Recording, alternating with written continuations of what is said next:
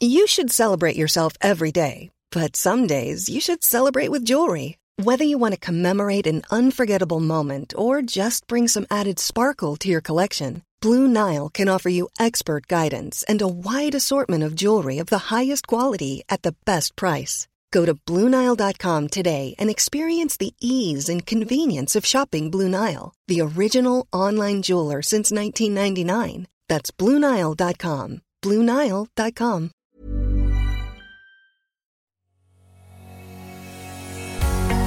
Bonjour et bienvenue sur le podcast Explore Japon. Le podcast qui explore le Japon sous toutes ses coutures. Des conseils voyage, de la culture ou bien de la vie de tous les jours en passant aussi par l'apprentissage du japonais. Partons ensemble pour ce magnifique pays qu'est le Japon. Bonjour à tous, aujourd'hui on va faire dans le sensationnel, et oui, une émission qui va plaire à De la ou à un bon journaliste de BFM TV. On va faire dans le sensationnel, comme je disais, on va parler de tremblement de terre. Est-ce que le Japon va survivre à tout ça? Ne zappez pas Enfin bon, sensationnel, vous me connaissez, on va pas vraiment faire l'un dedans. Mais tout de même, l'année dernière, en moins d'un an, j'ai eu le droit à en vrac à la plus grande inondation qu'avait connue Kyoto depuis plus de 50 ans, à un violent typhon qui nous avait valu une journée off d'école, ce qui était plus que rare, parce que mon école restait ouverte même quand tout était fermé. Euh, on a eu le droit aussi à l'été le plus chaud depuis plus de 60 ans, et bien entendu au plus gros tremblement de terre que le Kansai ait connu depuis celui de Kobe. Bref, certains de mes amis me disaient qu'il y avait peut-être un message derrière tout ça et que les Japonais ne voulaient pas que je reste là-bas. Alors bon, j'étais assez déçu au final parce que je m'attendais à voir, pour clôturer le tout, clôturer l'année, une attaque de Godzilla à Noël. C'était le truc qui manquait en termes de catastrophe naturelle pour finir l'année. Et ben je ne sais pas si Godzilla n'ait pas voulu, je sais pas, il était pas là, il n'est pas passé, ou alors il est peut-être passé ailleurs, oui, il dormait pendant les fêtes. Mais bon, euh, voilà, je n'ai pas eu le droit à l'attaque de Godzilla, mais c'était le seul truc finalement qui m'a manqué parce que c'était une année vraiment qui a été compliquée pour les Japonais. Alors pour les Japonais, pour le Kansai, hein, pas les Japonais en général, il n'y a pas eu finalement de gros trucs comme bah voilà, il s'était passé euh, ce qui s'était passé à Fukushima ou par exemple le tremblement de terre de Kobe qui avait été vraiment euh, voilà, qui avait fait beaucoup de victimes. C'était des gros événements pour le Kansai, mais y a pas, ça n'a pas été non plus voilà horrible et heureusement pour tous les Japonais de la région. Enfin bref, maintenant je vais vous parler vraiment de cette expérience que j'avais eue. Car en vacances, j'avais jamais eu de tremblement de terre au Japon et sur place, bah finalement à Kyoto n'est pas une zone très sismique, j'ai l'impression, et je n'avais pas eu beaucoup aussi de tremblements de terre jusqu'à bah, ce fameux tremblement de terre qui a été assez impressionnant. Parce que personnellement, je me souviens de personnes qui me disaient qu'ils ressentaient toutes les semaines des tremblements de terre. Bah perso, moi honnêtement, j'ai dû en un an euh, en ressentir deux ou trois grand max donc c'est vrai que j'étais très étonné parce que parfois je discutais avec des gens qui me disaient ah mais on, ressent des secousses qui sont pas forcément gigantesques mais des secousses euh, toutes les semaines je ressens des secousses. Bah moi non. Alors je sais pas si c'est parce que je ne, suis pas très sensoriel des pieds, je ne sais pas. Mais personnellement moi j'ai ressenti voilà que trois vrais, trois ou quatre, deux gros tremblements de terre on va dire et euh, voilà peut-être un ou deux petits de temps en temps mais ah, c'était vraiment léger quoi. Mais par contre sur le gros que j'ai ressenti pour la première fois à Kyoto ça n'a pas fait semblant, hein, vraiment. En gros, ça s'est déroulé le matin, il était 8h environ. Je venais de prendre ma douche et j'étais sur mon canapé en train de me préparer tout simplement, quand tout à coup, j'ai vu les murs qui se sont mis à bouger dans tous les sens. Ça n'a pas duré longtemps, peut-être une dizaine de secondes, une vingtaine, mais c'était vraiment impressionnant. Et quand je dis que les murs bougeaient dans tous les sens, j'ai vraiment eu l'impression que l'immeuble bougeait c'était de l'immeuble qui bougeait, c'était pas mais voilà, c'était pas c'était pas c'était pas mes c'était pas mes murs et c'est pas une impression. Vraiment, mon immeuble tanguait énormément. J'habitais au huitième étage, donc d'un immeuble assez moderne, et on m'a expliqué en fait que plus on habitait dans un étage élevé, plus on ressentait en fait ce phénomène, parce que les immeubles a priori sont faits de telle sorte qu'ils bougent beaucoup, sûrement pour absorber les chocs. Mais du coup, quand vous êtes à l'intérieur, c'est vraiment flippant parce qu'on voit vraiment les murs, les murs de l'immeuble vraiment tangués de gauche à droite. Hein. C'est pas genre, c'est pas genre ça tremble et vous avez l'impression que voilà tout tremble et que vous bougez. Là, c'est vraiment les murs de l'immeuble qui se penchent à gauche, qui se penchent à droite et vous dites mais ça va jamais tenir, ça va me tomber dessus. Pour mes camarades en fait de classe, ils ont été réveillés par ça, mais ils ne savaient pas si c'était un rêve euh, ou pas. Voilà aussi, ils, étaient, avaient un peu la tête dans le cul, hein, comme on dit. Donc du coup, il y en a certains, bah, ils l'ont vécu, mais voilà, ça a été un peu étrange. Mais moi, j'étais déjà bien debout. J'avais, voilà, j'étais déjà, voilà, j'avais pris ma douche, j'étais en train de me préparer. J'allais partir, en fait. J'allais commencer quelques révisions avant de partir au café. Et du coup, il y a un truc qui a été très bizarre. Euh, j'étais debout donc quand j'ai et j'ai une réaction un petit peu con. Je ne sais pas pourquoi. J'ai je me suis dit, il faut que j'aille fermer les fenêtres. Comme s'il ferme, parce que j'avais les fenêtres ouvertes, comme s'il fermait les fenêtres pendant un tremblement de terre, ça allait changer quelque chose. Il y aurait eu une tornade avec du vent, il y aurait eu de la pluie, ça peut être peut-être une bonne idée d'aller fermer les fenêtres, mais pour un tremblement de terre, il y a peu de chances que fermer les fenêtres d'un tremblement de terre vous fasse dire c'est bon, ça y est, maintenant je suis safe, je suis en sécurité. Mais que voulez-vous dans ces moments-là? On a des réactions un peu bêtes, et ben ça a été la mienne. Euh, après j'en ai, rigolé, mais sur le moment, euh, enfin. une fois fini, je me suis dit, mais pourquoi j'ai voulu faire ça? C'est idiot, c'est totalement stupide. Et donc forcément, vu que j'ai eu envie de fermer les fenêtres, qu'est-ce que j'ai fait? Bah j'y suis allé. J'ai donc machinalement tenté de me lever, mais à peine un pas fait, c'était impossible de marcher tellement tout bougeait. Je me suis pété la gueule par terre. Et euh, en même temps, je vous dis, ça aurait servi à rien. Donc j'ai réussi à grimper sur mon canapé. Et bah, je savais pas trop quoi faire. Je sais que normalement, il faut se placer sous une table, quelque chose pour se protéger, pour que si les débris tombent, vous soyez protégé au mieux. Mais le problème, c'est que moi, ma table de bar, elle était totalement branlante. Donc, euh, je pense que c'était le pire endroit où se cacher si on devait se cacher quelque part chez moi. C'était sous la table de, ma, ma table de bar. J'avais une grande table en fait à manger, mais qui était haute. Et euh, du coup, euh, elle avait un problème. En fait, elle n'était pas très stable. Donc voilà, c'était vraiment pas l'endroit le plus safe du monde euh, pour se poser. Et du coup, bah, comme je vous l'ai dit, c'était mon premier tremblement de terre. Du coup, je savais pas du tout si c'était un gros, un petit, un moyen. J'avais aucune comparaison possible. Et mine de rien, cette chose, elle est un peu stressante parce que vous savez pas, voilà, du coup, comment ça va se passer. C'est votre premier, vous savez pas si ça va continuer. Vous savez pas si c'est dangereux, si finalement c'est normal. Euh, donc du coup, il y a un peu ce stress en plus de se dire, vous ne pouvez pas le situer, vous ne savez pas situer la situation en fait, de savoir qu'est-ce qui se passe, comment il faut réagir, est-ce que c'est grave, est-ce que c'est pas grave? J'ai donc commencé à regarder dans les rues. Bah, une fois que, ça, voilà, que le est fini, ça n'a pas duré longtemps, mais ça vous paraît long sur le moment en fait. Et j'ai regardé voir si les gens étaient dehors. Je ne savais pas du coup s'il fallait sortir, s'il fallait rester chez soi, que c'était plus sûr, s'il allait voir autre chose, s'il fallait mieux sortir parce que c'était plus safe dehors.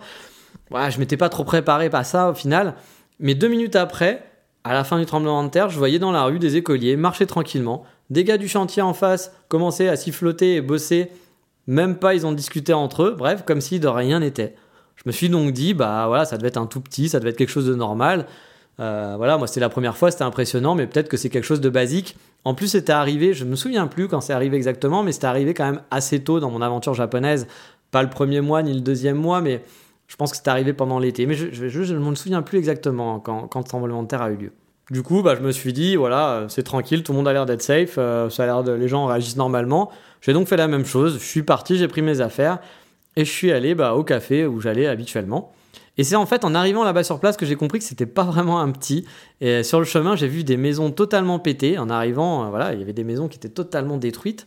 Et euh, en arrivant à mon café, le proprio était en panique et me disait qu'il avait eu vraiment peur cette fois, qu'il n'en avait jamais eu un aussi gros. Qu'habituellement, ils sont quand même habitués d'avoir de temps en temps des tremblements de terre, même si c'est vrai que la région n'est pas propice à en avoir plein, contrairement à Tokyo, peut-être où on en ressent un petit peu plus, par exemple. Mais euh, là, il était vraiment affolé, il a eu peur et je me suis dit, ok, donc c'était un vrai gros tremblement de terre et c'était pas un tout petit. Alors bien entendu, à l'école, on en a parlé aussi parce que bah, les cours ont continué. C'est-à-dire que moi, j'avais cours en début d'après-midi et je m'étais dit, bon, bah, peut-être que l'école va être annulée. Mais là-bas, c'est un petit peu normal. Le tremblement de terre est passé, ils n'ont pas annulé les cours. Pour mon école, parce que moi j'ai vu d'autres euh, voilà, j'ai vu d'autres écoles qui avaient annulé les cours ou même des écoles japonaises qui avaient annulé les cours lors de certaines euh, voilà, de certaines euh, catastrophes naturelles. Moi mon école honnêtement, il fallait vraiment y aller pour qu'ils arrêtent les cours hein. C'est vrai que de ce côté-là, ils étaient argent, argent, argent. Et je pense qu'arrêter les cours, c'était pas, c'était pas prévu dans le truc. Il fallait vraiment aller loin pour que, voilà, on arrête vraiment. Et je vous expliquerai même un jour. Le seul jour où j'ai pas eu école à cause d'une, à cause d'un problème, c'était parce que vraiment ça commençait à être un petit peu chaud. Et donc bien sûr à l'école ils ont essayé de nous rassurer. Et honnêtement, personnellement, alors je dis pas ça pour me la péter ou quoi que ce soit, hein, parce que je suis le premier. Moi j'adore par exemple, je pleure très facilement en regardant un film, des choses comme ça. Je peux être très émotif sur certaines choses. Mais honnêtement, personnellement, j'ai pas paniqué du tout euh, sur le moment. Ça m'a pas voilà, j'ai pas eu plus peur que ça. C'était vraiment impressionnant, vraiment à voir. Mais euh, voilà, à part quelques bibelots qui sont tombés au sol, j'ai pas eu de problème. Et du coup, je pense que voilà, ce qui a été vraiment plus impressionnant, c'était de voir cet immeuble, être dans cet immeuble et de voir tanguer de gauche à droite. Et il tanguait vraiment, c'était pas quelques centimètres, ça tanguait vraiment énormément. Ça, c'était impressionnant. Le reste, un petit peu, un petit peu moins finalement. Et puis au final, c'est surtout Osaka qui était à l'épicentre et qui a connu, le, qui a connu au final le plus de dégâts. La plupart des tremblements de terre font des dégâts aussi, car beaucoup de maisons au Japon sont des vieilles maisons faites de briques et de broc, de bois, de tôle. Et du coup, bah, ces maisons sont pas très solides. Et c'est souvent là finalement qu'il y a des accidents, qu'il y a des morts, qu'il y a aussi des bouts de tôle qui vont voler, qui vont aller dans la rue et que vous allez vous prendre ou qui vont vous tomber dessus. La plupart des accidents viennent de là au final. Ça vient pas des, gros immeubles et autres. Ça vient souvent bah, de toutes ces vieilles maisons qui sont un peu construites bah, un peu à l'arrache. Et c'est très rare, je pense, de voir des immeubles s'effondrer totalement, par exemple. C'est pour ça que même si les tremblements de terre sont dangereux, bien entendu, faut pas s'inquiéter non plus pour son voyage. Les Japonais ils vivent avec chaque année et il y a des petits moyens de voir parfois de gros tremblements de terre et pourtant c'est voilà, c'est pas la panique partout dans, les rues. Vous voyez que les Japonais, comme je vous le disais, deux minutes après, ils étaient pourtant c'était le plus gros qu'ils avaient connu à Kyoto depuis très très longtemps. Et voilà, tout le monde vivait ça presque normalement. Certains ont eu un peu peur, mais voilà, les enfants, euh, les enfants continuent d'aller à l'école, on les aura pas dit rester à la maison, etc. Donc il faut pas non plus prendre peur. Ça veut pas dire qu'il ne peut pas se passer une grosse catastrophe, mais la, grosse catastrophe, vous pouvez l'avoir partout dans le monde. Même en France, il peut y avoir un jour une grosse catastrophe. Bon, bah voilà, il faut faut pas partir avec la peur au ventre pour autant. Après, je veux pas minimiser le truc non plus. Hein. Par exemple, celui de 2011 avait vraiment marqué pas mal de gens. Je sais que certaines personnes avaient vraiment changé de comportement parce que celui de 2011 avait été vraiment très impressionnant. Je ne parle même pas pour les gens de Fukushima pour qui ça a été un drame et tous les gens de la région, mais même des habitants de Tokyo qui maintenant se baladent toujours avec leur petite trousse de survie avec eux au cas où. Des choses basiques, mais une petite lampe torche, euh, quelques petites rations de survie. Il y a certaines personnes qui se baladent avec ça parce que voilà, qui ont eu vraiment peur. Alors des expats, hein, bien sûr, mais il y a des gens qui ont eu vraiment peur. Il y a des Japonais aussi. Hein. Quand je dis des expats, bien sûr, c'est aussi des Japonais. Hein. Mais euh, il y a des gens qui ont eu vraiment peur après Sud 2011 parce qu'il était vraiment très impressionnant.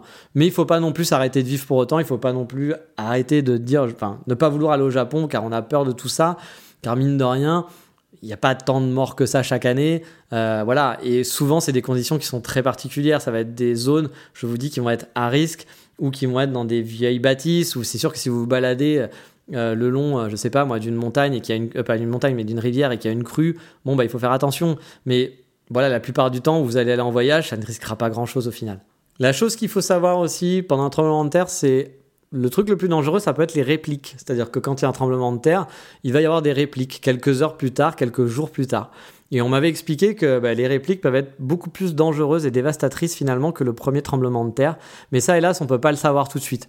C'est souvent, alors je me, me rappelle plus exactement comment ça se passe, mais en gros, si au bout de quelques heures ou les premiers jours, il n'y a pas eu de réplique très grosse, il y en aura, hein, des petites, mais il n'y a pas eu de réplique très grosse, ça se passera bien. Mais euh, voilà, pendant les quelques premiers jours, bah, vous êtes un petit peu en stress, en train de vous dire bah, peut-être qu'il va y avoir quelque chose, une grosse réplique qui va arriver. Mais bon, moi, ça n'a pas été le cas. Ça a été des petites répliques, ça a trembloté un petit peu, mais pas grand-chose. C'était beaucoup moins fort que le premier tremblement de terre qu'on avait eu finalement. Et pour vous dire, même le truc qui m'a fait le plus peur lors de tremblements de terre, où là ça m'a vraiment foutu les chocottes, ce sont les alertes SMS. Parce qu'en fait, une fois à Tokyo, j'étais dans mon hôtel, dans le noir, j'étais quasiment en train de m'endormir, vous savez, le petit moment où vous avez vos yeux qui s'endorment et vous n'êtes pas encore en train de dormir, mais presque. Et là, j'ai une alerte SMS qui s'est lancée. C'est un bruit strident qui est super flippant, qui vient de nulle part. Et j'avais eu la peur de ma vie en entendant ce truc-là. Pas la peur, parce que je me suis dit, ça y est, il y a un truc qui se passe, mais c'est juste que ça m'a réveillé, ça m'a fait peur. Mais un truc de fou. Surtout quand vous êtes en train de dormir et qu'ils annoncent un tremblement de terre, j'avais rien senti. Parce que souvent les alertes arrivent pendant, ils n'arrivent pas avant. C'est rare qu'ils, vont prédire qu'il y a un tremblement de terre qui va arriver dans 5 minutes. Souvent c'est pendant le tremblement de terre on va vous dire bah, attention, euh, mettez, soyez safe, mettez, faites attention, etc. Ne sortez pas, machin et autres. Je sais même pas trop à quoi sert cette alerte au final. Il doit y avoir sûrement un intérêt, mais j'avoue, je ne l'ai pas bien compris. Donc au final, sur le tremblement de terre, qu'est-ce que j'aimerais dire? Est-ce qu'on doit s'inquiéter de vivre au Japon avec les tremblements de terre? Bien sûr, ça peut être effrayant. Et il y en a de temps en temps, on va pas se le cacher. Mais au final, c'est pas non plus une épée de Damoclès qu'on ressent dessus la tête 24 heures sur 24. En voyage, je vous invite à vous inscrire aussi auprès du service de l'ambassade qui permet à l'État français de savoir que vous êtes sur place en cas de problème. Je mettrai le lien sur Export Japon. C'est un truc tout bête. Vous mettez juste votre date d'arrivée, votre date de départ, où vous allez passer, euh, voilà, je crois qu'il y a l'hôtel où vous êtes logé ou un truc comme ça, un contact. Comme ça, ça permet, si on ne sait jamais, il y a un problème, de, bah voilà, à l'État français, de vérifier que tout va bien pour vous et que tout se passe bien. Il y a aussi Facebook qui fait des alertes, c'est con, mais euh, Facebook a, tout un système d'alerte qui avait été mis en place, il me semble, si je dis pas de bêtises, pendant les attentats de Paris, qui permet de savoir si on est en sécurité et si tout va bien, de prévenir vos proches. Mine de rien, moi je l'ai utilisé plusieurs fois et c'est vrai que ça permet de savoir, bah voilà, de dire ok, il y a eu un tremblement de terre, ok, il y a eu un typhon, mais moi ça va bien où je suis, vous inquiétez pas, il n'y a pas de problème. Ça peut rassurer vos proches, c'est toujours, euh, toujours un petit plus qui est pratique et en plus qui marche assez bien. Mais vraiment, en toute honnêteté, en un an, j'ai jamais eu de gros problèmes. J'ai ressenti seulement que deux tremblements de terre. Il y a certains lieux où c'est encore beaucoup plus calme, comme il me semble qu'à Fukuoka, les gens ont très peu de tremblements de terre, par exemple. À Kumamoto, un petit peu plus peut-être, mais à Fukuoka, dans la ville de Fukuoka, c'est très très calme. Donc voilà, il faut pas non plus partir avec la peur, avec l'angoisse. Euh, comme il y avait beaucoup de gens, je me souviens, qui posaient des questions pour se dire est-ce que je peux aller au Japon? Est-ce que c'est safe à cause de Fukushima? Oui, ça ne craint rien. c'est sûr, je vais pas vous dire allez visiter Fukushima, mais si vous allez au Japon, à Tokyo autre, oui, vous n'allez pas être irradié ou quoi que ce soit a priori. Faut ne pas partir la boule au ventre. Moi, je vous ai dit, j'ai vécu un an là-bas, j'ai fait plus de trois mois de vacances sur place en plus. J'ai jamais eu de problème. Ça ne veut pas dire que ça peut pas arriver, mais même je n'ai pas, je me suis pas senti angoissé. Voilà, une fois, je me suis senti un petit peu angoissé pendant ce tremblement de terre. Pour tous les autres problèmes qu'il y a eu, on a eu, comme je le disais, il y avait eu les, comment s'appelle, euh, une inondation dans, dans, Kyoto qui avait été quand même assez impressionnante. Les Japonais en ont fait tout un tas. Honnêtement, moi, ça m'a pas marqué. Pourtant, j'étais pas très loin du lieu où ça devait être inondé. J'étais dans le centre, mais voilà, c'était pas non plus hyper impressionnant. Donc non, il faut pas avoir peur pour de voyager au Japon ou de vouloir vivre au Japon. Il faut pas s'arrêter à ça. Ça existe, mais voilà, euh, il faut pas partir la peur au ventre et s'empêcher une belle aventure pour quelque chose qui est au final très aléatoire. Mais voilà, on a fini de trembler tous ensemble aujourd'hui mais on va quand même partir pour un petit coup de cœur du moment avec un tremblement beaucoup plus léger.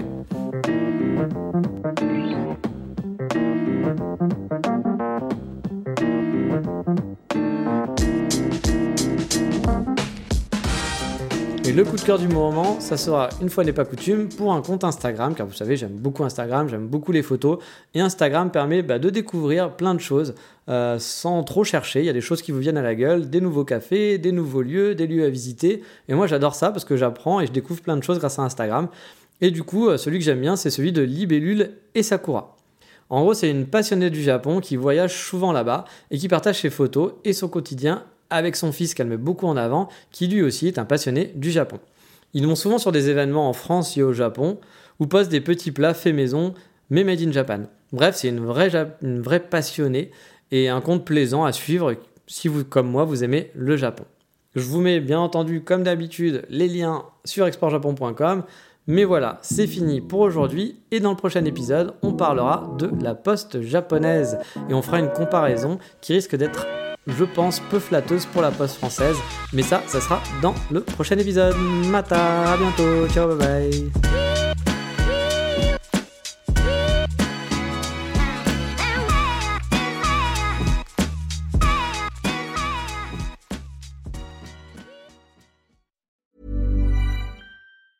Ever catch yourself eating the same flavorless dinner three days in a row? Dreaming of something better? Well, HelloFresh is your guilt-free dream come true, baby. It's me, Kiki Palmer. Let's wake up those taste buds with hot, juicy pecan-crusted chicken or garlic butter shrimp scampi. Mm. Hello Fresh. Stop dreaming of all the delicious possibilities and dig in at HelloFresh.com. Let's get this dinner party started.